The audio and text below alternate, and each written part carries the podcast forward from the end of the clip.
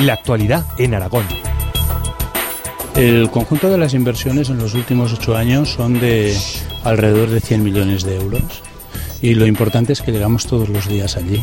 Eh, estamos en la frontera todos los días y espero que próximamente se dé también el salto en Francia.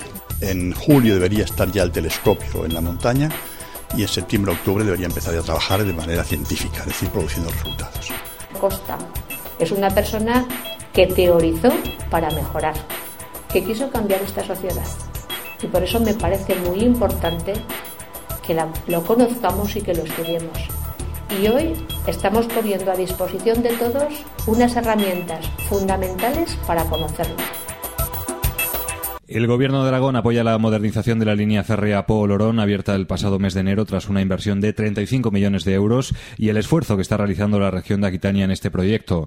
El presidente Marcelino Iglesias ha visitado esta semana la remodelada estación del ferrocarril de Olorón en Francia. Allí ha recordado el esfuerzo que se ha realizado en Aragón para consolidar la línea hasta la frontera con una inversión en los últimos ocho años de 100 millones de euros. Este esfuerzo permite que todos los días llegue el tren a Canfrán. Así lo expresa Marcelino Iglesias. Es importante porque todo lo que sea la aproximación de estas conexiones a la frontera española para nosotros es de mucho interés. Quedan 50 kilómetros para llegar a Canfrán. Nosotros afortunadamente estamos ya en la frontera y por tanto yo espero que se pueda dar este salto en los años próximos. El primer telescopio del Observatorio Astrofísico de Javalambre comenzará a funcionar en septiembre y producirá datos el próximo otoño. Estas instalaciones situadas en el Parque Tecnológico de Hualca situará Teruel en primera línea científica internacional y cuenta con una inversión de 16.780.000 euros.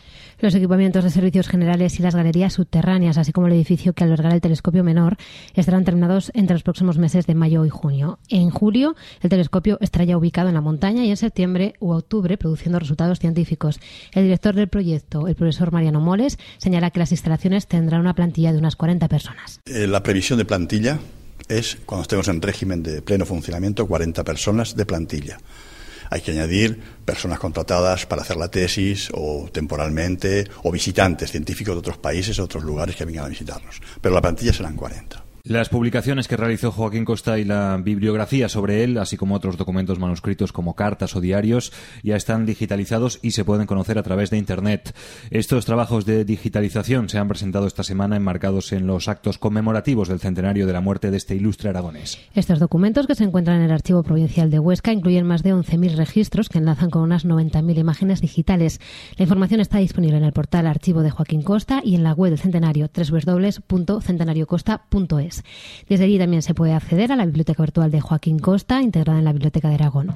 María Victoria Brotos, consejera de Educación. Costa, que fue una persona que era innovador, que siempre pensaba en el futuro, que iba un paso más allá de lo que la sociedad en la que vivió, yo creo que estaría muy satisfecho de ver que estamos utilizando unas herramientas modernas para dar a conocer su obra. Les resumimos ahora de forma algo más breve otras noticias de la semana.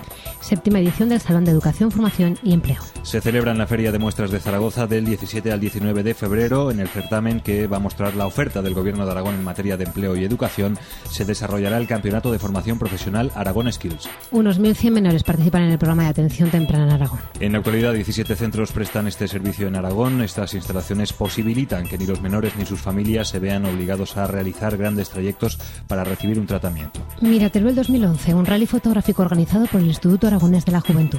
Tres fotógrafos aragoneses captarán imágenes por las calles de Teruel mientras la ciudad recrea la leyenda de los amantes. Realizarán 1.217 fotografías en menos de 52 horas que después se expondrán en el Centro Social Ciudad de Teruel.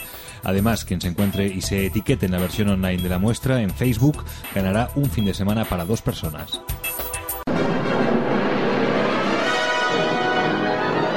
Y terminamos con un apunte cultural. La banda sinfónica del Instituto Aragonés de la Juventud ofrece el próximo 27 de febrero un concierto dentro del ciclo de introducción a la música del auditorio.